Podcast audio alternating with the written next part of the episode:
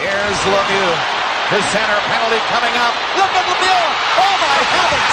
What a goal. What a move. Lemieux.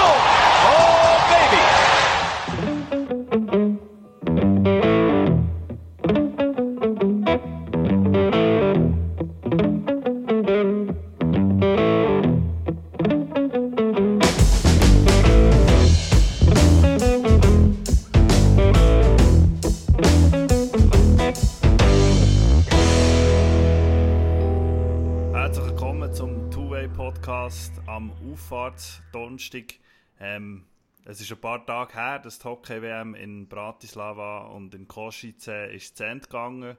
Aber gleich ist seither in der Hockeywelt nicht allzu viel passiert, dass wir, glaube trotzdem noch ein bisschen auf die WM können zurückschauen. Andreas Hagmann, du selber bist ja als Glücksbringer für die Schweizer Nationalmannschaft auf ein Viertelfinal in die Slowakei gereist. Ähm, was hast du falsch gemacht? Das ist eine gute Frage. Ich bin recht schnell als Pechmarie bezeichnet worden. Ähm, und das hast du auch Angst gehabt, zu dieser wird. Das war noch lustig, der äh, Reto Kirchhofer von der Berner Zeitung, der ist Erststoff, Spiel Nummer 5, ist auch rübergegangen, um zu arbeiten. Und hat nachher nur Niederlagen gesehen von der Schweiz ab dann. Und sie Also, er dann, ist äh, schuld eigentlich. Er ist schon, sie haben dann ihn schon Pechmarie genannt, da bin ich noch gekommen und jetzt geheißen, jetzt kommt der Glücksbringer oder Pechmarie. Am Schluss bin ich leider äh, auch nicht wirklich Glücksbringer gewesen. Also etwa so ist es die Zusammenfassung gewesen, ja. Schlussendlich Pech, aber äh, wir haben es im Vorgespräch miteinander besprochen gehabt. Ganz unverdient ist es halt sportlich gesehen schon nicht gewesen, auch wenn es nicht jetzt unbedingt die 0,4 Sekunden hätte müssen. Also die Achterbahn von Gefühl, das ist schon ein bisschen scheiße deutsch gesagt. Ja, wie war der Moment im Stadion, die, die 0,4 Sekunden, was, was hat eingeschlagen Wie wie, wie war die Stimmung auf der Pressetribüne? Kannst du da ein bisschen Einblick geben? Also ich war schon nicht mehr der Presse, auf der Pressetribüne, gewesen, kaum mehr Journeys. Ich war wie auf alles in der Mixzone unten eigentlich schon. Ja, gewesen. voilà. haben auf Bildschirme geschaut dort und dann schaust du eigentlich weg, siehst, ah, jetzt ist er fast fertig, hörst einen Jubel, ein bisschen verzögert ist oder irgendetwas vom Stadion, denkst, ah, jetzt ist es durch, schaust zurück auf den Bildschirm und siehst, nein, irgendetwas äh, stimmt noch nicht, ja. Und alle Schuhe auch so, nein, es kann es jetzt nicht sein und dann bibbern. Und die Slowaken äh, haben wir, glaub, haben wir glaub, ich, so ein bisschen auf unserer Seite gehabt, die hätten, glaube ich, ein bisschen mehr Freude gehabt, wenn die Schweizer weitergekommen wären. Ähm, ja, dann hast du halt weitergeschaut und irgendwie wieder Verlängerung nach dem Goal die Stimmung eh schon ziemlich gewesen. Das ist gar nicht mehr so, gar nicht mehr gewusst recht, wie reagieren. Ja. Ist leider die 0,4 Sekunden sind viel bitterer gewesen dort, als die Niederlage am Ende. Definitiv. Und dann so äh, die Stimmung in der Mannschaft, oder, oder hat es da noch irgendwie Anekdoten oder irgendeine Storys gegeben oder Situationen gegeben, was was wert sind zu erzählen? Also ich meine, dass sie enttäuscht waren, ist ja etwa klar, aber wie, wie, wie ist das dort dann abgelaufen?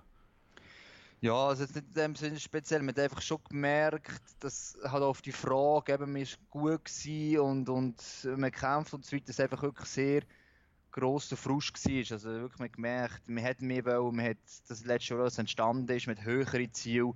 Äh, man hat es nachher noch gemerkt, nach einer Pressekonferenz mit Patrick Fischer, wir hatten Raffainer gegeben, ähm, auch bei diesen zwei, ne, einfach so, so grundsätzlich, jetzt nicht die Niederlage an und für sich, aber in die Art und Weise und, und halt einfach ein Selbstverständnis unterdessen so für sie, mal mit dieser Mannschaft und so wie wir wollen spielen, können wir ins Halbfinale kommen. Ähm, ja, vor ein paar Jahren hättest du es halt ab, da gut, immerhin haben wir Viertelfinale erreicht, ist mal so schlecht gewesen und das ist schon eine ganz andere Stimmung von dem her. Das hat man bei den Spielern gemerkt. Das ist nicht mehr einfach so abhaken und weiter. Die haben einfach am liebsten schon einfach nur noch weg wollen, weil sie sich ja, wirklich unwohl gefühlt haben, richtig gehend. Ja, also mir jetzt als Fan oder Beobachter ist, ist es ein bisschen ähnlich gegangen, jetzt mit ein paar Tagen Abstand oder eigentlich zum, zum Match ähm, Schweiz-Kanada mit einer Woche Abstand, muss ich sagen, überwiegt eigentlich die Freude über ein gutes Turnier im Großen und Ganzen und vor allem über, über die Spielweise, wo, wo die Nationalmannschaft wieder hat gezeigt, wo wir ja schon im Podcast vor der WM haben angesprochen, dass uns die Entwicklung gefällt wo die Nationalmannschaft unter dem Patrick Fischer jetzt gemacht hat. Und das hat man an diesem Turnier wieder gesehen. Die offensive, aggressive und mutige Spielweise von dieser Mannschaft. Natürlich im Moment die 0,4 Sekunden, die, die haben ja vor dem Fernsehen ziemlich angeschissen. Ich habe zwar den gleichen Moment, wo er rein ist, habe ich, habe ich gesagt, Scheiße, der zählt, weil irgendwie, irgendwie hat mir gedacht, es länge. Und, und genau so, genau so ist es gewesen. Und, und ja, der Frust, dass man die Scheibe nicht hat rausgebracht und ich glaube, der Simon Moser hat sogar selber gesagt, oder in, 9, 9 von 10 Fällen, der Block, den er dort mit dem Fuß macht, äh, spickt die Scheibe irgendwo her, wo sie nicht mehr gefährlich wäre. Und jetzt genau in dem Fall geht sie dem, dem kanadischen Verteidiger wieder auf den Stock. Und, und dann geht sie im Genoni noch so blöd rein, wo, wo, wo bis dahin riesen Matches gespielt und eigentlich überhaupt der Grund war, dass man, dass man so kurz vor dem Sieg ist gestanden, weil man muss ja wirklich sagen, also in diesem dritten Drittel hat die Schweiz keine Chance gehabt gegen Kanada. Im das Drittel und der Match gegen die Russen waren eigentlich die einzigen Momente, gewesen, wo, wo die Schweiz chancenlos war, aus meiner Sicht, gegen, gegen einen der grossen Gegner. Aber gleich, es hat fast gelangt und dann hat man die Kanadier, glaube zum dritten Mal nacheinander geschlagen, oder einmal sicher zum zweiten Mal nacheinander, äh, für die, für die Halbfinale zu kommen. Und, und ja, es wäre halt schon noch, schon noch schön gewesen, ein Rematch zu bekommen gegen die Russen. Ja, wäre wär schon noch lustig gewesen. Haben es ja nachher gesehen mit den Finnen, aber vielleicht auch noch geschwind, zum, der, der das erzählt ist, noch so ein bisschen abzurunden. Ähm, sie soll sagen, es ist einerseits ist die Enttäuschung da gewesen, aber sie haben auf eine Art auch wie ein Schicksal angeschaut. Patrick Fisch und der Raphael insbesondere, sie gesagt haben, so, ja, vielleicht brauchen wir das einfach auf unserem Weg zum nächsten Schritt. Wir sind jetzt dreimal hintereinander im Viertelfinale zweimal sind wir gescheitert. Ähm, eben, das eine ist sehr, sehr bitter und ganz knapp, eben im Finale eine auch. Also ich schaue es halt wie als Lehrplatz schlussendlich auch an. Ähm, und, und man hat es halt am Tag drauf gemerkt, und man die Organisatoren ein bisschen vor WM 2020 noch Austausch gehabt. Vielleicht braucht es das und vielleicht ist es gerade nächstes Jahr halt äh, auf das grosse Event, das ist jetzt ein bisschen sehr optimistisch, funktioniert es dann. Und, und eben, die haben schon fast eher Angst, wenn sie das Halbfinale zieht, dann äh, ist der Druck nächstes Jahr umso grösser und die Wahrscheinlichkeit, dass sie wieder das Halbfinale ist, ja. das dritte Mal hintereinander, wäre noch mal kleiner gewesen. Also eben, man kann immer aus allem Negativen auch etwas Positives daraus rausziehen. Und ja, wenn das irgendwie ein Startschuss und mit dem Stolz jetzt ein bisschen verletzt ist, vielleicht sogar auch noch die Schweizer. Nächstes hoffe ich, dass die meisten von denen nochmal dabei sein können. Und dann kann das durchaus auch einen positiven Effekt haben für nächstes Jahr. Ja, die Erwartungshaltung ist ja jetzt eigentlich zum Teil schon fast ein ins Ungesunde aufgekumpelt. Also bevor der Viertelfinal überhaupt ist gespielt war, äh, hat man eigentlich gar nicht über das Viertelfinal diskutiert. Einmal viel, was ich habe gehört ähm, und über die Kanadier diskutiert, sondern die Diskussion war schon, ja, gegen wen haben wir im Halbfinale, wer könnte der Halbfinalgegner sein, etc. etc. Und ja, im, ich glaube, die Schweiz ist nach wie vor in der Situation, dass, dass man nicht favorisiert ist gegen, gegen einen von der, von der grossen Gegner und dass es in dem Sinne nicht eine Überraschung ist, dass man gegen Kanada verliert, jetzt rein, rein ähm, im Großen und Ganzen betrachtet. Und gleich ist es nach wie vor so, dass in jedem von diesen Match, also in allen von diesen Matches gegen eine den grossen Nationen, dass es einfach vielleicht nicht mehr der perfekte Match braucht, sondern nur noch ein sehr guter Match. Und es muss nur noch sehr viel ähm, zusammenlaufen oder gut laufen und nicht mehr alles, wie noch vor ein paar Jahren. Aber gleich, Bilanz aus diesem Turnier gegen die Top 8 oder gegen die Top 6 sind dann gleich vier Niederlagen aus, aus vier Spielen. Chancenlos war man nur einig. Ähm, mhm. Aus meiner Sicht die beste Leistung war gegen die Schweden. Gewesen. Da wären wir am nächsten dran gewesen, am, am Sieg. Das sind wirklich einfach kleine individuelle Fehler in der Defensive gewesen, wo man der äh, Topscorer vom Turnier, der, der Nylander, einfach ein paar Mal ein bisschen dem ein zu viel Aufmerksamkeit geschenkt hat und zwei Spieler jeweils, die auf ihn, ähm, ihn angegriffen haben und dann findet er halt nicht den Freimann und so sind, so sind sicher zwei Goal entstanden oder Gegengol entstanden. Aber eben, am Schluss sind es vier Niederlagen gegen die, gegen die grossen Nationen, ja, Das ist, also, das ist auch, wenn man auf die Gruppe von Nächsten schaut. Ich meine, man hat gegen Österreich er hat auch gesagt, sie knapp, obwohl, da muss man sagen, es ist insgesamt souverän, so wenn es sehr lange offen war. Aber wenn man nächstes darauf schaut, dass ja mit Norwegen, Italien, Kasachstan und Lettland eigentlich wieder so die vier sind muss schlagen. Mit der Letten ist es halt schon immer auch noch so und da bleibe ich auch dabei, auch im nächsten Jahr. Also es nicht einfach selbstverständlich ist. Und dann musst du eben eigentlich gegen die drei besser von deiner Gruppe eigentlich nicht einmal einmal gewinnen. Und eben, es ist ein Glas halb voll oder halb leer. Wie du gesagt hast, gegen die Tschechen und gegen die Schweden hast du eigentlich die Chance gehabt, Punkte zu holen oder sogar zu gewinnen. Gegen die Tschechen du auch einen Punkt geholt, wenn der Goalie noch kurz vor Schluss rausgenommen ja. hättest. Darf man auch nicht vergessen. Ähm, dort bist du so nah dran, hast eigentlich nicht viel falsch gemacht. Und auf der anderen Seite, eben gegen die Letten insbesondere, bist äh, auch nicht so weit weg, dass sie sogar hätten können Punkt holen Und das ist, darum sage ich, wie du so erwähnt hast, Viertelfinalqualifikation ist immer noch kein Selbstverständnis, in einem Jahr nicht. Also wenn das äh, nicht gerade auf anhebt, oder das aus irgendeinem Grund, weil es eben so eng ist, nicht klappen, kannst du den Vorwurf nicht bringen, dass ja eigentlich das Halbfinale normal ist bei der Schweiz.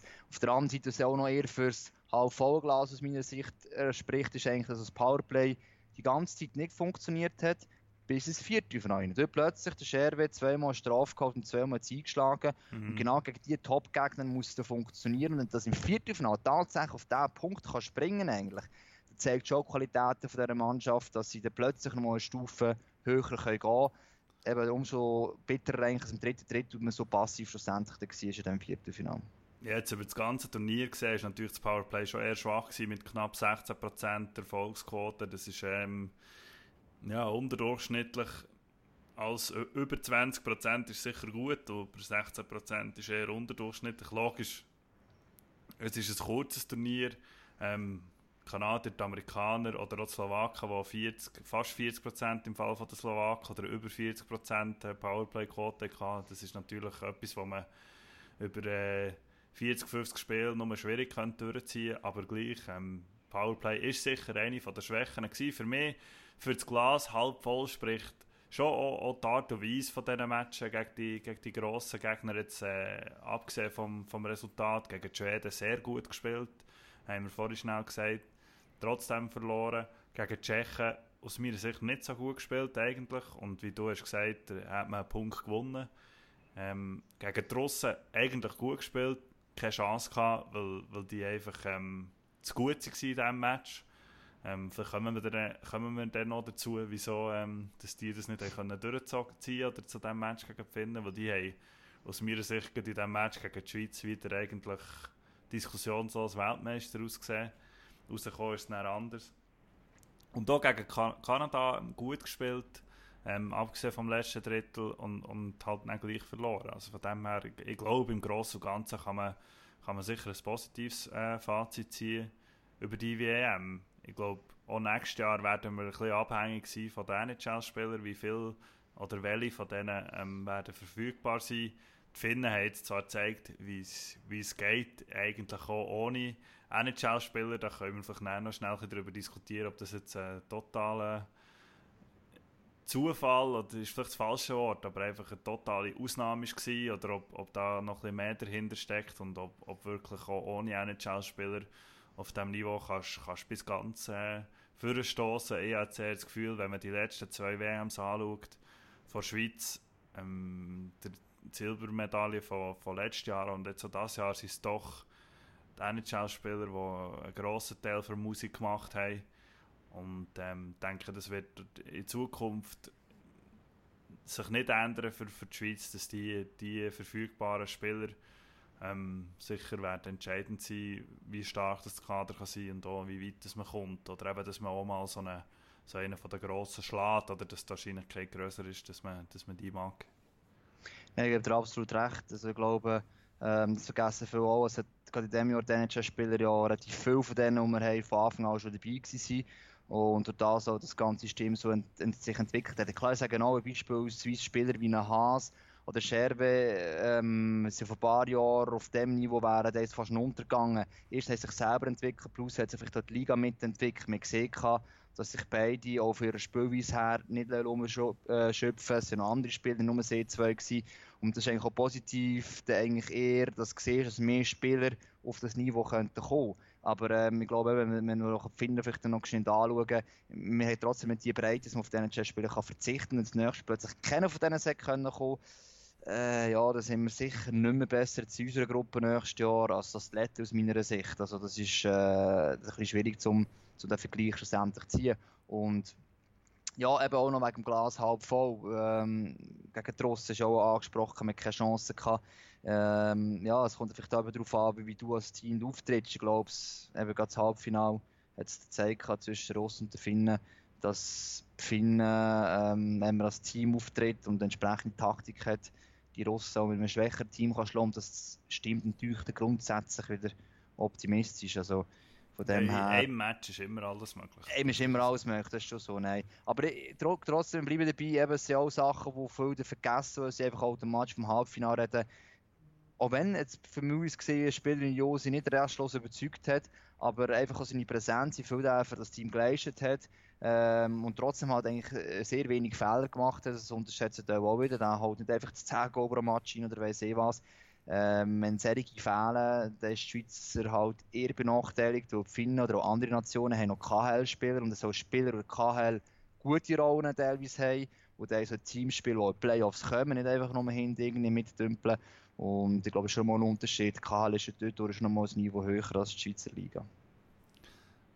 Vielleicht für, für die Diskussion über die Schweizer WM ein abzuschließen, noch die Frage, ähm, jetzt vielleicht konkret auf die Spieler bezogen, wer das äh, positiv rausgestochen ist oder positive Überraschung vielleicht eher, weil ja, das eben Josi ist angesprochen, Hishir, ähm, ich glaube, die müssen wir nicht gross erwähnen, dass die, die sicher zu, zu den Besseren gehört, aber vielleicht irgendeine positive Überraschung und er vielleicht auch eher etwas, was dir nicht so gefallen Für mich positive Überraschung definitiv an diesem Turnier war Lino Mancini, gewesen, ähm, wo ich aus meiner Sicht vor allem auch gegen die, gegen die stärkeren Teams in diesen Matches, die man verloren hat, ähm, sehr, sehr aktiv war, sehr viel Gutes beitragen hat, offensiv. Ähm, nicht nur Punkte, also Assists, die er gemacht hat, die Pässe, die er gespielt hat, sondern einfach eine ständige Unruheherd gewesen, wenn er dem Eis war. Und, ähm, also die ganze Linie hat funktioniert, aber, aber ich, ich möchte jetzt Mancini rausstreichen als einen, wo,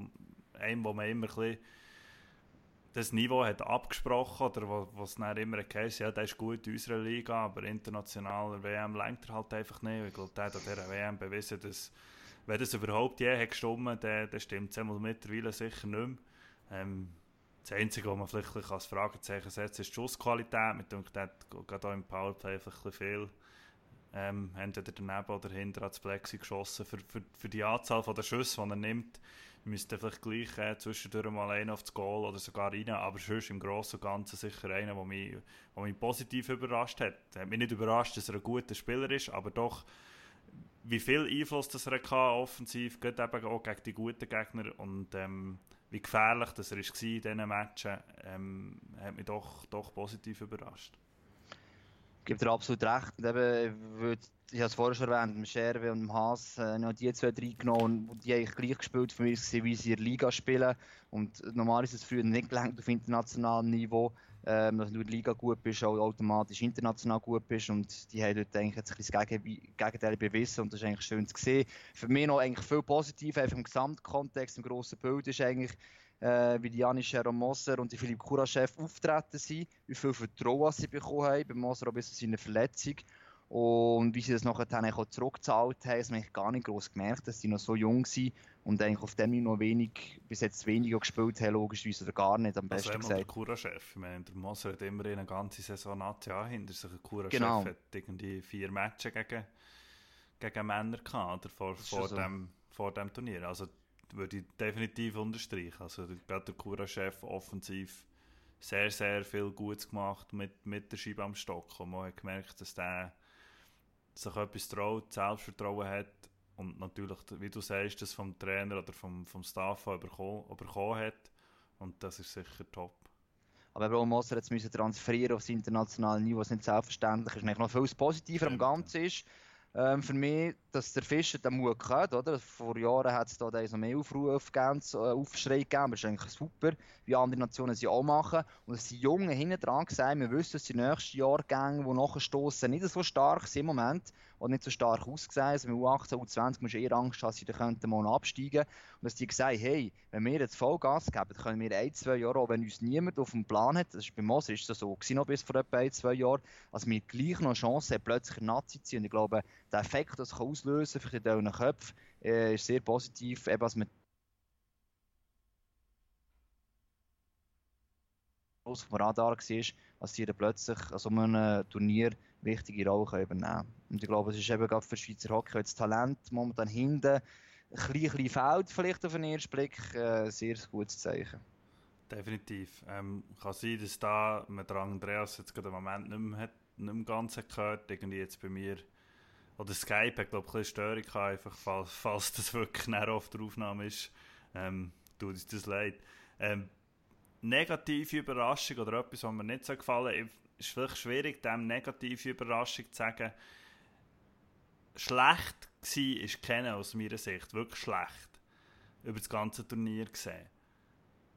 Ich könnte jetzt einmal kennen sagen, gegen die Top-Nationen hat mir gedacht, Substanz in der Defensive hat vielleicht das Jahr ein bisschen, gefehlt. Da hat es schon zwei, drei Spieler gehabt, wo, wo er aus meiner Sicht ein bisschen Mühe hatte und zum Teil sogar überfordert waren. Also zum Beispiel im Match gegen Russen waren es der äh, Michael Fora und der Frick, die vor allem am Anfang am Spiel total am Schwimmen waren gegen die Russen. Und, und da hat vielleicht im Großen und Ganzen für die Matches zu gewinnen, die Substanz, die Substanz vielleicht ein gefehlt. Oder? Die Goalie-Leistung war gut. Ähm, offensiv hat man, hat man seine Goal gemacht. Ähm, auch gegen die grossen Gegner. Man hat einfach nicht irgendwie ein zu viel bekommen. Speziell gegen die Schweden und gegen, gegen die Tschechen. Und da ja, hat vielleicht, ja, Ramon Untersander hat sicher gut da haben wir glaube schon angesprochen, dass es verständlich ist, dass der nicht dabei war. Wieso dass der Kukan nicht ist gekommen, weiß ich nicht hundertprozentig genau. Das ist sicher einer, der gut da und, und wo vielleicht noch ähm, ja, der eine oder andere aus, aus dem Team gedrängt hat, äh, unglücklicherweise, aber wo vielleicht ein bisschen mehr parat war auf diesem Niveau. Es ist uh, komisch, aber man muss sagen, der Moser hat gefällt in, in diesen Matchen, auch wenn man das von einem 18-Jährigen, dass das fast unglaublich ist, dass man das von einem 18-Jährigen kann sagen, aber der hat wirklich gefällt. Und ähm, ja, dort, dort würde ich vielleicht ein bisschen, ein Fragezeichen setzen, aber das hat jetzt nicht in dem Sinne etwas mit dem, mit dem Coaching oder mit irgendetwas zu tun. Da, da hat einfach ähm, rein von der Kaderzusammensetzung her haben dort ein bisschen die Optionen und, und hat dort meiner Sicht ein bisschen Substanz gefehlt. Ich könnte jetzt auch nicht ja, von Anfang an sagen, wenn dass man es da schon aus, aus der Liga noch können mitnehmen anstelle von einem von denen, die dabei waren. Ich glaube, das hat, äh, hat auch nicht einen riesen Unterschied gemacht. Er hat einfach das Jahr ein über das Ganze gesehen, die Substanz gefällt. Eben mit denen, die ich angesprochen habe, die nicht dabei waren. Eben Mirko Müller ist schon zum Beispiel auch noch einer, der nicht dabei war dort, dort hat einfach etwas gefehlt. Ich gebe dir absolut recht, wenn man auf die Liste geschaut hat, nicht denen zu nahe zu treten. Ähm, ich finde auch, sie kennen eine schlechte Leistung gebracht, aber äh, ja, eine oder zwei wären, hat es vielleicht rausgedrückt, wenn dann noch wie Mirko Müller und Kukan, wenn sie was gekommen wären, logischerweise. Ähm, insbesondere in einem grossen Match. Mit aber auch gesehen, Kanada eigentlich, und das ist schon wichtig, sie sind die Stürmer, der ist schon sehr offensiv denken, sie von denen, als sie noch ein bisschen mehr zurückschaffen müssen. Das sie im Turnier eigentlich auch verlieren, dass sie halt, halt unterstützen hin, dass, wenn der Defensive vielleicht nicht ganz so top ist, in der Offensive, äh, das hat eigentlich äh, relativ gut funktionieren. Aber ich habe schon das Gefühl, kann länger nicht mehr, wenn es irgendwie einen Schwachpunkt gibt in diesem Team, der ist sicher Substanz defensiv und ja, im Viertelfinale haben sie noch sechs gesunde Verteidiger am Schluss noch gehabt, mit denen noch sonst ausgefallen sind. Äh, eben, da kannst du nicht mehr auf anderes zurückgreifen und hast nicht mehr grosse Möglichkeiten, halt, wenn einer wirklich überfordert ist auf dem Niveau, noch einen auszuwechseln. Das kann dann schon ziemlich heavy sein, aber ja, schlussendlich, die haben sich bös gesagt den Arsch aufgerissen. Aber er gibt recht, also vielleicht ist gerade ein Vorrat mich insofern enttäuscht, weil nach seinem Unglück wieder in Nordamerika und zurückgekommen ist, hat er schon bei Amri jetzt den Rest der Saison nicht wirklich überzeugt und eigentlich müsste ich immer warten, hey, jetzt erst recht, zeige ich es noch einmal, sollte ich mal den nächsten Schritt machen. Also er hat jetzt fast eher einen Rückschritt gemacht und nachdem er letztes WM sehr stark war und nachdem er letztes WM erst das Angebot von Nordamerika so bekommen hat, mhm. ähm, ist eigentlich schon ziemlich schade und es ist ein bisschen überraschend. Ich hätte sehr gedacht, wenn er ja so fast eine prominente Rolle bekommt und sonst andere Verteidiger fehlen, als er einfach die, die könnte reinwachsen, aber irgendwie ist es offensichtlich einfach nicht seine Saison gewesen, die Saison 18, 19. Gut, ähm, schließen wir das Thema ähm, Schweizer Nationalmannschaft an dieser Stelle ab. Schauen vielleicht noch ein bisschen grundsätzlich auf, auf die WM zurück. Ich habe es vorhin, vorhin ein bisschen angetönt. Ähm, für mich eine riesige Überraschung, dass nicht die Russen sind Weltmeister wurden. Ähm, nach dem Match gegen die Schweiz, fast noch mehr nach dem Match gegen die Schweden, habe ich gesehen. Also, ich habe eingeschaltet auf das zweite Drittel, wo die Russen 1 noch hinten waren. Und dann haben die, die Schweden im zweiten Drittel auseinandergenommen, wie ich es noch selten gesehen auf, auf, äh, WM-Niveau, also zwischen zwei gleich guten Nationen, jetzt nicht irgendwie äh, gegen, gegen einen der kleinen Gegner. Also die haben äh, ja, ziemlich unschlagbar ausgesehen äh, in der Vorrunde und, und auch der Viertelfinal ähm, gegen eine sehr gute USA-Mannschaft ähm, überstanden. Und dann kommt der Halbfinal gegen die Finnen, wo, wo ähm, auf dem Papier eigentlich eine klare Sache war, weil die Finnen das Jahr wirklich auf dem Papier nicht ein äh, überragendes Team gehabt, kein einziger NHL-Stammspieler ähm, in der Mannschaft.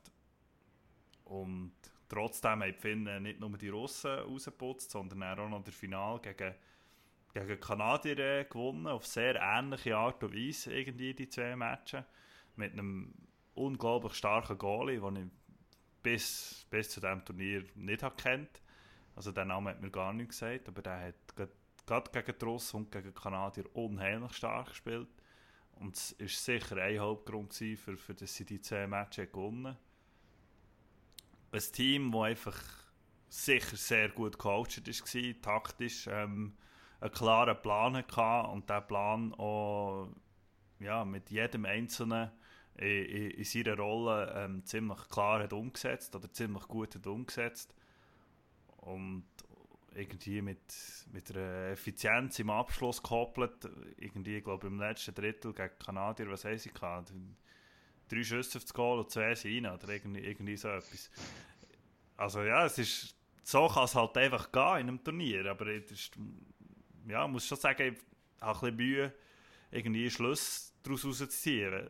Und das einfach, ob jetzt das einfach so als One-Off abschreiben sagen, ja, das gibt es halt einfach in einem Turnier, starker Goalie, Mannschaft, die einfach über sich rausgewachsen ist, oder ob, ob da wirklich ein mehr dahinter gesteckt ist und dass man eben ohne, ohne NHL-Spieler kann, kann weit kommen. Tendenziell würde ich jetzt sagen, das war eher äh, eine einmalige Sache gewesen und Finnen werden wahrscheinlich in der nächsten WM nicht wieder freiwillig auf so viele NHL-Spieler verzichten. Weil es wäre dann doch der eine oder andere wahrscheinlich verfügbar gewesen und sie haben sich irgendwie dagegen entschieden. Ich habe jetzt da die Hintergründe nicht genau äh, analysiert, aber, aber ähm, ja, was, was denkst du? Ja, nein, ich bin auch eher überrascht. Also, ich habe immer so verstanden, dass eigentlich ab, also bewusst auf dieses Spiel verzichtet. Warum auch immer, zum anderen eine Chance zu geben. Eben, ich habe es vorher schon angesprochen mit diesen gewissen KHL-Spielern, die auch schon länger in dem Team sind, die am, am europäischen Turnier, da, European Hockey Tournament, wie es genau heisst, da, ihre Cup, mit den Russen, den Tschechen mhm. und den mhm. Schweden haben, immer mit dabei sind. Also, eben, nehmen wir vor einem Jahr noch am Karjala Cup schon gehört habe, wie der Antila die beiden Go im Finale gemacht hat, äh, was denen Chancen gibt, gibt. Und ich glaube, es sind noch zwei Sachen gegeben, die entscheidend waren, beziehungsweise die erste hat den Einfluss auf die zweite gehabt. Ähm, es ist ja das schlechteste WM-Team von Finnland vor allen Zeiten bezeichnet worden im eigenen Land. Von den Medien, aber vielleicht auch von den Leuten. Äh, da ist Urnis, der Trendschule, nachher haben sie einen Artikel gegessen, nachdem sie Weltmeister wurden. Ja. Genau. Krass. Und das haben die Spieler mitbekommen. Und ich glaube, gerade Ayala hat gesagt, nach dem Halbfinale echt, er hat noch nie so einen guten Teamgeist in einem Team erlebt in seiner ganzen Karriere, wie jetzt auch bei den Finnen. Ja. Und quasi, sie wissen alle, wir kommen einmal so zusammen und werden nie mehr so zusammenkommen. Das ist eigentlich so ein bisschen die Grundeinstellung und Grundgedanke, die alle anscheinend hatten. Und eben mit dem Bashing quasi aus der eigenen Heimat und mit dem Wissen, dass wir nur einmal so zusammenkommen und ganz offensichtlich einfach, dass die Typen alle zusammengepasst haben, äh, haben sie es entsprechend können reissen und ich glaube so, man sieht wieder einmal, eben, wie viel Psychologie halt schon ausmacht. Klar, die Spieler sind alle gut, das ist schon gesehen, dass die auch etwas können. Haben viel am Ende Psychologie ausmachen ähm, hat es ganz, ganz gut gezeigt, aber da bin ich jetzt wieder bei dir 100%, dass der kleines One-Hit-Wonder ist, das funktioniert auf die Art und Weise einmal, wenn du es nächstes wieder machst, das ist nicht mehr das Gleiche. Da kannst du nicht mehr sagen, es ist irgendwie schlechtest, da glaubt es einfach niemand mehr, oder? Ja. Ja, das ist, auf Englisch sagt man dem Lightning in a Bottle, oder? Ich glaube, das ist wirklich, äh, eben jetzt, was, du noch gesagt hast, von Teamzusammensetzung her, das hat, hat wirklich einfach, einfach eingeschlagen, oder? Es erinnert mich ein bisschen an, an die Silbermedaille im 2013 von, von Schweiz in, in, in, in Schweden, wo man, wo man ähnliche Stimmen hat gehört. Zum Beispiel, äh, ich kann mich erinnern, ich dann selber noch für, für das Telebernes Interview mit dem Philipp Furrer gemacht nach der, äh, nach der äh, WM, wo er zurück war zu Bern, irgendwie Tag, und der hat genau in, in die Kerbe geschlagen, wie jetzt der Reihe Also jetzt weniger, dass man denen gesagt sie seien hure schlecht und so, aber einfach vom, vom Team Spirit her, oder, wo er dann noch gesagt hat, so etwas habe ich noch nie erlebt. Von der ersten Sekunde an, vom ersten Zusammenzug an, hat es irgendwie dort gepasst und hat sich die Mannschaft sofort gefunden und, und, äh, und das nicht durchgezogen bis, zum, bis zur Silbermedaille, wo dann sicher noch viel mehr Überraschung war, als sie jetzt, als sie jetzt letztes Jahr war. Oder? Und, und ja, wahrscheinlich gibt es das einfach manchmal, manchmal in Turnieren, oder? Oder auch, es kann sogar über eine ganze Saison geben, wie letzte Saison in NHL die Vegas Golden Knights, oder? Wo vor der Saison alle gesagt ja, die werden keine Chance haben und dann ist das einfach irgendwie losgegangen und hat sich bis zum Stanley Cup Final zu einem Selbstläufer entwickelt. Oder? Ich glaube, das ist, ich glaube, das, die Story von der Finnen kann man so ein bisschen in einem, in einem kleineren Zeitraum ein bisschen vergleichen. Und das andere ist auch noch das, eben, dass es keine Garantie ist, dass der Teamgeist ist auf der anderen Seite wie die Schweiz, wo der Raphael äh, nach dem Viertelfinale sagt, irgendwie heute Morgen ich, ich gemerkt, das ist so die Spannung und das war wie vor einem Jahr, gewesen, wir nachher in die nächste Runde gekommen sind. Mhm. Ich bin überzeugt, dass wir heute werden gewinnen und eben wegen den 0,4 Sekunden, wir haben es vorher schon geredet, also eben, es kann dir nicht immer helfen und auch bei Russland, Finnland, im letzten Ritt, im dritten Ritt, wo ich gesagt das ist jetzt ein 1-0-Spiel und wenn die Russen ein 1-0 schießen, hätte sie einfach die Russen 1-0 gewonnen. Ja, ja. Ist jetzt halt einfach so gelaufen, ja, da hat der Goal auch nicht ganz so gut ausgesehen, der Wasilewski, aber er war auch in die Sicht genommen gewesen hat einfach das Goal reingelassen. Der, der, der Käber Lankin, der eigentlich noch niemand gekannt hat, bis jetzt noch nie gross etwas gerissen hat, hat einfach wirklich, neben dem, was er noch Pfostenglück hat, und das muss halt dann auch noch ja. haben, ist er einfach auch sackstark gewesen. Das ist jetzt einfach so. Das ist halt einfach ein bisschen, was du nicht kannst erklären wirklich, oder? Eben, also, die Schweiz hat am gleichen Ort im Moment können stehen und aus irgendeinem Grund wegen 0,4 Sekunden ist es halt nichts und das ist halt äh, auch ein bisschen schön am Sport, schlussendlich, ja. Ja, ich finde es noch wichtig, was du ansprichst. Wenn man im Fernsehen geschaut, ähm, im SRF Kommentatoren haben, haben im Russland-Match die ganze gesagt, ja, die Finnen haben einfach überragenden Teamgeist und das Teamkollektiv und jeder geht für das Team und kein Ego im Team und ist, die Erklärung ist nur in die Richtung gegangen, oder? Und, und da finde ich es halt eben auch noch lustig. Was heisst das? Dass die Schweizer das nicht hatten, dass dort alle Egos waren oder der Teamgeist mhm. nicht, nicht genug gross war, für gegen die Russen zu gewinnen in der Vorrunde oder für gegen Kanadier zu gewinnen, weil nach dem Finale hat es wieder genau gleich getan. Eben dort, dort sind glaube die Analysen manchmal, manchmal äh, ein bisschen, gehen ein bisschen zu wenig weit für, für ähm, ja, schon in kurz, du kennst es glaube ich als Kommentator selber im, im Fernsehen, ist manchmal schwierig, kann man nicht die grossflächige Analyse machen, äh, gerade im Moment drin, aber eben, manchmal finde ich es schon ein bisschen, schon ein bisschen zu wenig, ähm, wenn man einfach, es einfach auf, auf ein Teamgeist schiebt, oder?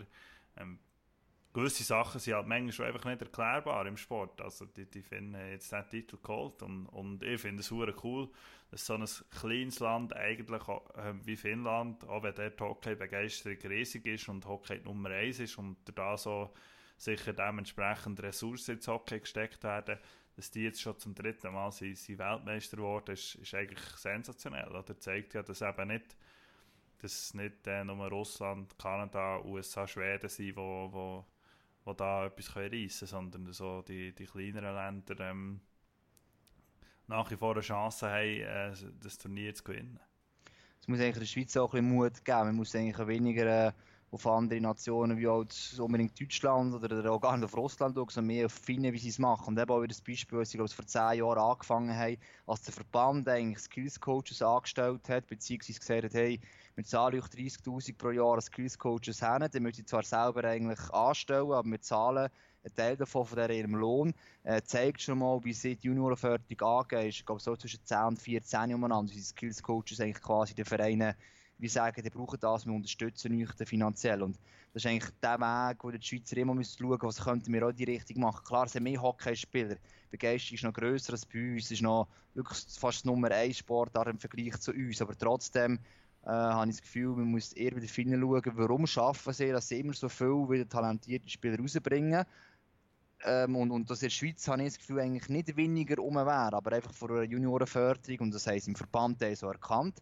Ähm, aber das Verein hat das auch mitziehen und halt äh, über Unterstützung vom Verband, dass man eigentlich auch dorthin kommen kann. Nicht ganz vielleicht gleich, weil man nicht gleich viele Spieler hat, lizenziert sind, aber eigentlich von richtig her. Also ich glaube, ähm, ein Schweizer System und ein bisschen mehr halt zentralistischer würde denken und die Vereine um die Verantwortung selber meinen, sie mögen es immer in die Hand nehmen, habe ich das Gefühl, wären wir schon schnell ein paar Jahre gar nicht so viel weiter weg von den Finnen.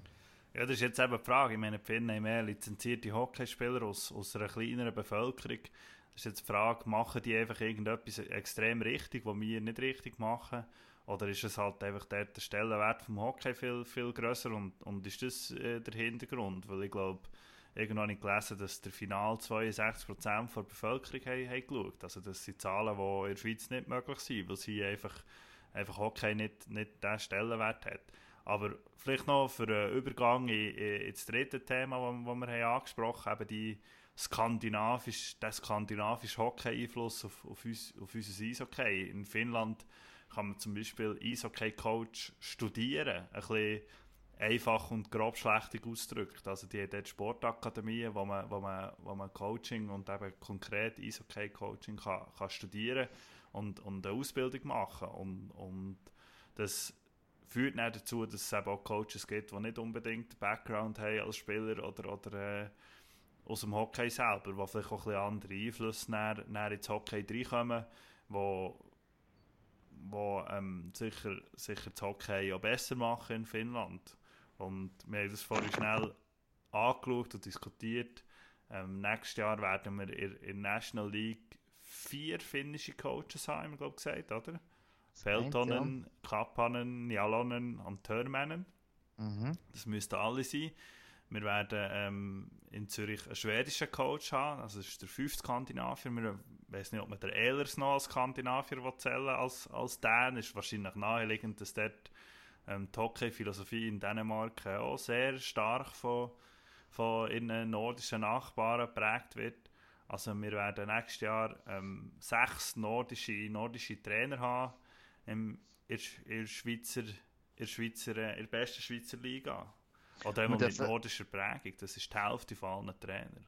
Genau, und wenn wir dann noch das weiterziehen in der Swiss League, ähm, dort eigentlich, ja, man darf ruhig sagen, sind Top-Vereine eigentlich, zumindest auf dem Papier, man hat den Alten, man hat Kloten und man hat auch noch Schott von nächster, alle, alle schwedischen Coach haben, also mit Alten und Schott von zwei, wo sie jetzt sogenannte Unbekannte geholt haben von außen und äh, in Kloten und Hornberg gerne in der Schweiz war, also auch dort ähm, auf zwölf Teams raus ist es immerhin äh, Viertel, äh, wo nachher dann äh, auch schwedische Coaches Minimumwerte haben. Also zeigt auch dort, wenn man die noch hinten dran nimmt, so quasi einfach die Tendenz viel mehr in die Richtung geht, dass offensichtlich irgendwie die Schweden etwas richtig machen und man das Gefühl hat, dass das, dass das der richtige Weg ist, mit den Finnen Schweden, mit den Skandinaviern zu gehen.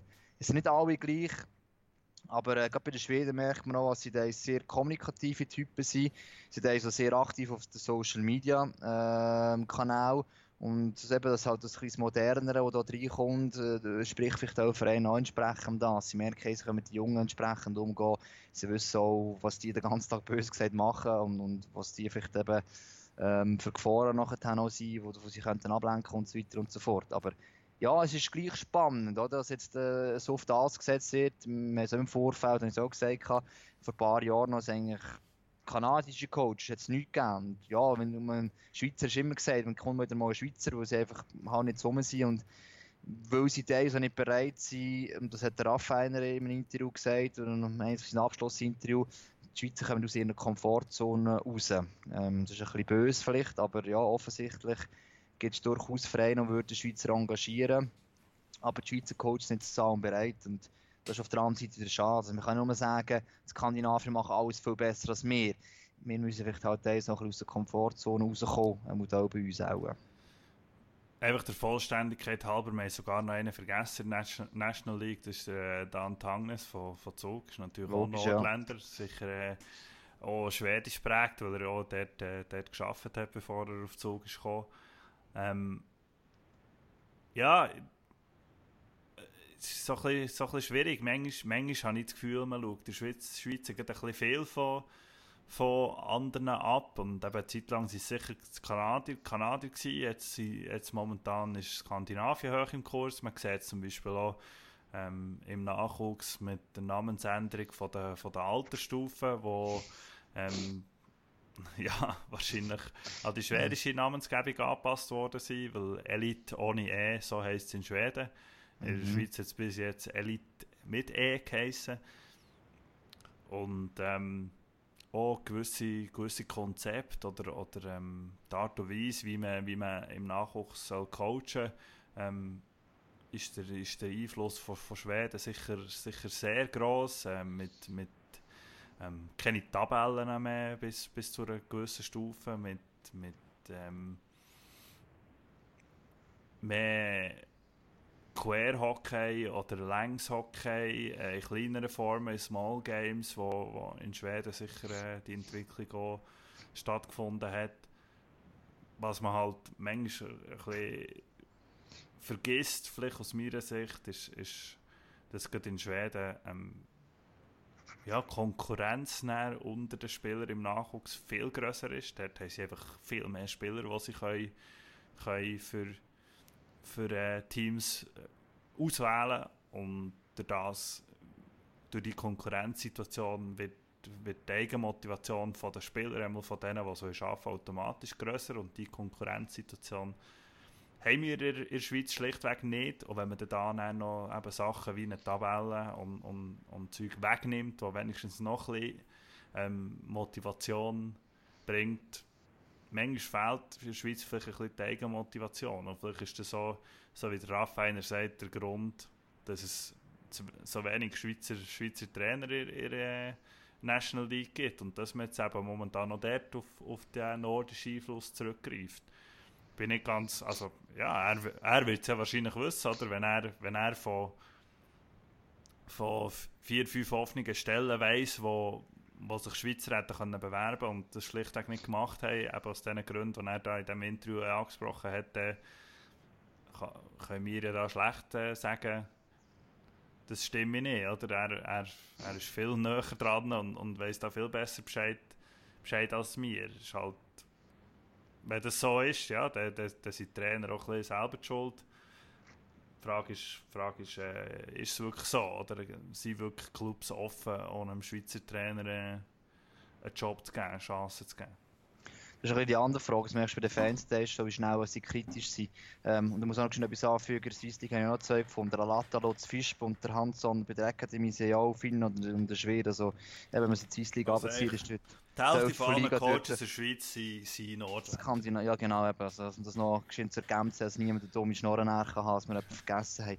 Ähm, nein, aber eben, das ist auch das, was ich selber immer, ich merke es mir selber ja sofort, wenn ein Schweizer Coach im Gespräch ist, ausser die uns schon jahrelang gehört haben, vielleicht jetzt, äh, der Guru sei da mal ausgenommen gewesen, logisch ist bei Davos, aber sofort immer skeptisch, ah, Schweizer kann das gehen und hat das hat für Qualität, äh, hat eigenes Charisma, bla bla bla eben, es ist halt immer ein bisschen die Angst vom Verein manchmal auch, ähm, einem Schweizer die Chance geben. Jetzt beispielsweise bei einem Wohlwend habe ich jetzt nicht so, so Bedenken, äh, einfach auch von Art her und halt auch vielleicht mit Davos zusammen das Gefühl das muss funktionieren. Aber ich glaube, es ist, gibt es schon recht. Ich glaube, die Vereine sind auch nicht immer genug offen. Also einem Schweizer Coach auch wirklich das Vertrauen geben, das hundertprozentige Vertrauen. Nicht nur einfach mal zu probieren, sondern mal, wir gehen mit dem Weg, wir haben mit dem ein Konzept, wir wollen mit dem gehen. Und das ist halt dann einfacher. Das war auch schon immer ein Thema gewesen. Äh, in den Medien teilweise ist es einfacher, einen aus dem Ausland zu holen und es ist auch einfacher, den einfach zu schicken, wenn es halt nicht geht. Und zu sagen, es hat halt nicht funktioniert. Ich glaube, es ist ein bisschen beides. Also, einerseits habe ich, bleibe dabei und glaube, dass der Raffiner schon recht, eben, weil er es eigentlich auch ein bisschen wissen muss, dass sich da einfach ein bisschen zu bequem ist, statt einfach mal zu probieren. Ähm, aus dem Post, den sie vielleicht jetzt haben, der viel sicherer ist, jetzt, hat, jetzt nimmt er einen Jahresvertrag, ich gebe Vollgas es kann gehen, es kann in die Hose gehen. Ähm, und auf der anderen Seite also ob Vereine vielleicht teilweise nicht ganz den Mut haben, um ja, mal Schweizer auch mal Chancen zu geben. Es ist halt noch einfach gesagt, oder? Zu sagen, Coaches müssten mehr probieren oder mehr Risiko, mehr Risiko nehmen, wenn das dein Job ist und, und du vielleicht einen sicheren Job hast. Ist noch schwierig zu sagen, ja, ich riskiere jetzt das und hast vielleicht Familie und, und und ähm, man sieht ja, wie, wie ähm, heiß dass die Trainerstühle sind in der Schweiz und wie schnell dass es kann gehen dass, dass du wieder weg bist. Oder? Das, es, ist, es, ist wirklich, es ist wirklich ein, ein Risiko und, und ein äh, Pokerspiel. Also außer, außer du bist dort, dort sieht man halt vielleicht schon bei einem, bei einem Vollwend, der sicher extrem überzeugt ist von seinen eigenen Fähigkeiten, dass das eben etwas ist, was ihm nicht Angst macht und dass, mhm. dass er, dass er, äh, dass er sicher einer von denen ist, wo, wo das Risiko nimmt, weil, weil der hat ja beim Verband einen ziemlich bequemen Job, also bequem, damit wollte ich nicht sagen, dass er nicht hätte müssen arbeiten aber äh, ist glaube ich ein ziemlich sicherer, sicherer Job gewesen, ähm, Außer der wäre jetzt irgendwie mit der U20 abgestiegen oder irgend so etwas, dann wäre sicher in Frage gestellt worden. Aber im, im Grunde genommen, wenn du mit der U20 den Klassenerhalt schaffst und, und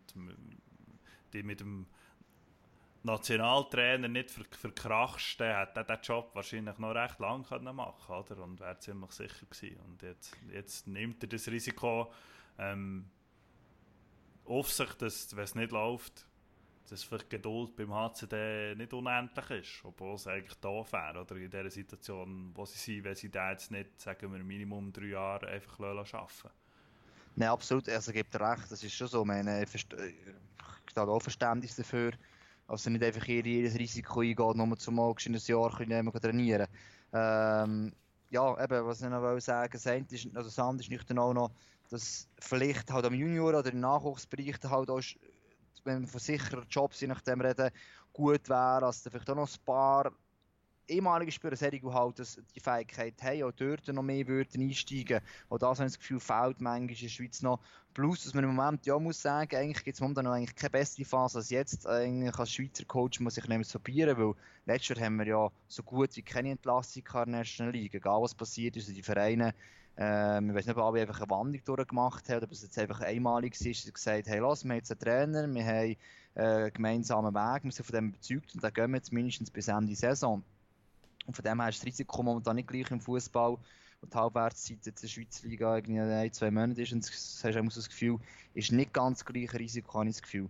Aber eben nochmal, wie gesagt, das ist auch schon nur im Nachwuchsbereich. Und dort sind ja auch nicht alle bereit. Das ist auch nicht ganz einfach natürlich. Also hast du besser noch, als jetzt zumindest im Hockey, können jetzt in anderen Sportarten mit Jungen arbeiten. Aber es ist nicht immer nicht ganz einfach, halt auch die Geduld zu haben. Genau dort wäre auch so Ex-Spieler auf dem Niveau gespielt haben, eigentlich auch wichtig als Vorbilder und auch als, dort, als, als Nachwuchscoach unterwegs wäre. Aber auch dort äh, hat man das Gefühl, lassen sich nicht alle so einfach überzeugen. Und das ist halt nochmal doppelt schade. Und genau dort können wir eigentlich sehr die Hilfe ja zusätzlich brauchen, weil die Kinder könnten so viel natürlich von denen auch noch mal lernen, habe ich das Gefühl. Ja, das ist ja etwas, was man immer, wo immer wieder gesagt wird und man immer wieder hört. Die besten Coaches müssten eigentlich Stufen U9 bis U13 ähm, oder U15 ähm, tätig sein. Der Thierry Paterlini zum Beispiel hat vorletzt gesagt, das sei einer der Gründe, wieso dass man in der Schweiz im, im Nachwuchshockey einfach nicht vorwärts komme, sei, wieso das U9, also der Grund sei, dass Stufen U9 bis U13 schlechte Trainer sind. Und äh, ja, äh, auf der einen Seite man er vielleicht recht haben. Ich coache selber auf, der, auf U13-Stufe. Schlecht Trainer, ähm, ja. ja. Jetzt nicht so generell gemeint, oder äh, denke jetzt mal, aber... Eben, ich meine, man darf Probleme auch ansprechen und es ist, es ist ähm, ich kann es zu wenig beurteilen über die ganze Schweiz gesehen, ob jetzt, ob jetzt dort wirklich schlechte Trainer äh, tätig sind auf dieser Stufe. Ich persönlich habe es nicht das Gefühl. Ähm, aber dann, wenn, wenn, wenn so einer wie der Patellini das sagt, habe ich das Gefühl, sieht er sich ja wahrscheinlich als guter Coach. Wieso ist der er nicht auf dieser Stufe tätig? Oder? Mhm. Und er, genauso wie viele andere Ex-Spieler, sind sich dann wahrscheinlich schade auf dieser Stufe tätig zu sein, weil dort gibt es erstens wahrscheinlich nicht einen riesen Lohn, zweitens gibt es keine Aufmerksamkeit, es interessiert äh, in der Öffentlichkeit niemand, was du, was du auf der U13-Stufe machst, also Glamour oder, oder der Auftritt in der Öffentlichkeit, den du als Profi hast, hast du dort nicht. Du hast ähm, eine komplett andere Form von Coaching als, als auf, auf äh, sagen wir, U17 aufwärts, wo du, wo du fertige oder schon weiter ausgebildete Spieler bekommst, die du nachher fertig formen da auf dieser Stufe sein Kind mit allen positiven und negativen Seiten, wo was gibt, wenn du Kind coachst. Auf der einen Seite gibt es dir extrem viel zurück, auf der anderen Seite musst du halt dort auch extrem viel investieren, dass es, dass es ein Resultat gibt. Und so wie ich jetzt das kann beurteilen kann, ähm, gibt es nicht Menge Ex-Profispieler, die bereit ist, wirklich auf die Stufe zu kommen und äh, dort ähm, seine Sporen abzuverdienen. Die Frage ist, wie viel das von denen das geeignet sind für das und wie viel das man überhaupt will auf dieser Stufe. Aber grundsätzlich ist das harte Arbeit, wo ja, ich glaube, es ist nicht an Mengen Profi, Profi-Hockeyler äh, ein harter Arbeiter verloren gegangen. Eben, ich kann jetzt so Battellini-Aussage nicht direkt in Zusammenhang setzen, aber ich glaube, wenn man es einfach ein bisschen äh, offen anschaut, wenn ich, nicht das jetzt unbedingt, eben, du hast es richtig angesprochen, mit der harten Arbeit und so weiter, dass nicht unbedingt der Ex-Spieler auch ein guter Junior-Coach ist, aber vielleicht die Kombination zwischen einem, der Profi war und einem, der halt auf tieferem Niveau gespielt hat, ist ja gleich was und halt nicht, nicht dort oben gespielt, spielt keine Rolle, der ist vielleicht sogar viel der bessere Coach, aber einfach die Kombination vielleicht, dass äh, man zusammen äh, kann arbeiten in dieser Form. Ich glaube, schon nur das wäre, äh, würde vielleicht auch den Spieler, den Jungen helfen, eben der eine halt mehr das Technische reinbringt und der andere halt, keine Ahnung, mehr Skills reinbringt beispielsweise, oder? Ich glaube, weiß nicht, ob man das so interpretieren kann, aber vielleicht muss man die Aussage von Batterlini auch noch ein bisschen mehr so anschauen insgesamt, dass das halt wünschenswert wäre, halt ein Mix, ein gesunder Mix. Und ich weiß jetzt auch noch nicht, wie es Schweden oder wie es Finnland ist, aber kann man schon vorstellen, dass halt dort, ja, vielleicht wäre auch besser zahlt und halt auch besser ausgebildet und halt auch Ex-Spieler auf das Niveau dort gehen trainieren, weil es, weil es noch bewusst ist. Vielleicht ist es da Schweizer Ex-Spieler einfach auch noch wenig bewusst, dass eigentlich genau dort ihre Hilfe nicht sie alleine können es verändern, aber die Hilfe vielleicht gebraucht wird, damit sie äh, die anderen Coaches auf diesen Stufen können unterstützen und da ist auch der Verband wieder gefordert, damit eben sie nicht gerade irgendein Hungertuch muss nagen muss, also dort halt entsprechende Unterstützung an die Vereine geht und die Vereine gleichzeitig akzeptieren, dass halt nicht alles in ihr erstes Team kann gesteckt werden dass der Verband eine gewisse Hoheit hat, aber eben, solange halt die Vereine über alles, oder auch zwei, drei Vereine über alles bestimmen, was im Schweizer Hockey geht, ähm, können wir das eigentlich auch lange diskutieren, das hilft relativ wenig. Ja, ich glaube, äh, es ist eine Diskussion, die wir irgendwie in unserem Podcast immer wieder darauf zurück, zurückkommen. So, kommt mir auch so vor, ja. Aber das ist halt einfach auch, auch interessant oder, oder einfach dort, dort wo glaube das Potenzial liegt, für, einen, für einen nächsten grossen Schritt zu machen als Hockey-Nation Schweiz wo wir jetzt doch in den letzten Jahren doch äh, gewisse Schritte haben gemacht oder zum Teil auch grosse Schritte, äh, liegt doch dort irgendwo eben in der, in der, ähm, im Nachwuchs, in der Trainerausbildung, in, in mehr Mut zu Schweizer Trainer ähm, auf allen Stufen, liegt glaube ich ein bisschen bisschen der Hund begraben für, oder dort, wo man, wo man Potenzial kann rausholen kann, für, für einen nächsten grossen Schritt zu machen. Aus, aus meiner Sicht ist es jedenfalls so. Absolut. Sehe ich gleich. Ja, dann äh, ist noch nicht erschöpft das Thema, wir werden wieder darüber diskutieren, glaube ich. Aber äh, für heute lassen wir es auch mal so stehen. Jetzt ist noch Standing Cup momentan. Vielleicht äh, können wir nachher mal eine Folge machen, dass das Sommer nicht ganz so lang wird ohne Hockey. Ja, das Cup-Final, ähm, leider ohne Schweizer Duell, wie, wie es eine Zeit lang hat möglich ausgesehen. Ähm, Meier gegen Niederreiter. Aber ähm, es ist noch lustig, wenn man, wenn man die Playoffs in der NHL anschaut. Es ist sehr viel Wildes passiert, sehr viel Unerwartetes passiert und am Schluss sind dann gleich zwei Teams im Stanley Cup Final, was wahrscheinlich nicht komplett ähm, unerwartet ist, dass die dort stehen. Ähm, St. Louis natürlich muss man anschauen, dass die noch im Januar äh, letzte in der ganzen Liga waren, ähm, an einem gewissen Zeitpunkt. Aber seitdem gehören die zu den vier, fünf besten Teams der Liga. Also alles, was sie seitdem gespielt haben, jetzt in, inklusive Playoffs, haben sie zu den besten Teams der Liga gehört.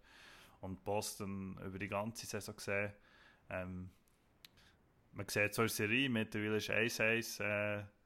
Äh, jetzt wechselt die Serie auf St. Louis und äh, dann schauen wir mal, äh, wie das weitergeht. Ob's, ob's, äh, ich, glaub, ich bin nicht ganz sicher, ob St. Louis überhaupt schon mal äh, den Stanley Cup gewonnen hat. Nein, noch nie. Ich glaube nicht, so, oder? So in seinem Kopf habe ich nicht, nein. ist eine, eine von den, wie sagt man so, longest suffering Fanbases, also die, die, die, die schon, schon am längsten auf auf, mhm. einen, auf einen Titel warten. Und zwei, drei Mal waren näher, näher dran gewesen, oder näher gekommen. Und einfach, äh, es bis jetzt nie geschafft. Und Boston ist natürlich ja, ist eine Stadt, eine Stadt, die nicht nur im Hockey immer wieder äh, Titel gewinnt. Und dort wäre es nicht wirklich etwas Besonderes, wenn die würden, wenn die würden den Stanley Cup jetzt auch noch holen. Ich möchte natürlich auch gerne an Boston, allen Boston-Fans, beziehungsweise St. Louis-Fan, aber irgendwie die Sympathien sind momentan gleich bei den Blues ein bisschen. Also, wäre schon cool, wenn die es mal jetzt unerwartet würden schaffen. Letztes Jahr haben wir es immer ein bisschen gesagt, ja, das ist schon noch ein Mitanwärter und das Jahr eben nach dieser schlechten Quali haben wir das Gefühl gehabt, also wird es auch sicher mal nichts. Und dann noch ein paar so ein bisschen schon fast drin oder einfach noch mal das letzte Mal so richtig zeigen, was sie können. Gut, in dem Sinn äh, freuen wir uns jetzt auf das lange Viertags-Wochenende und äh, sehen und hören wir uns wieder, wenn es dann noch ein wärmer ist und es warm ist, diskutieren. Das sollte sicher.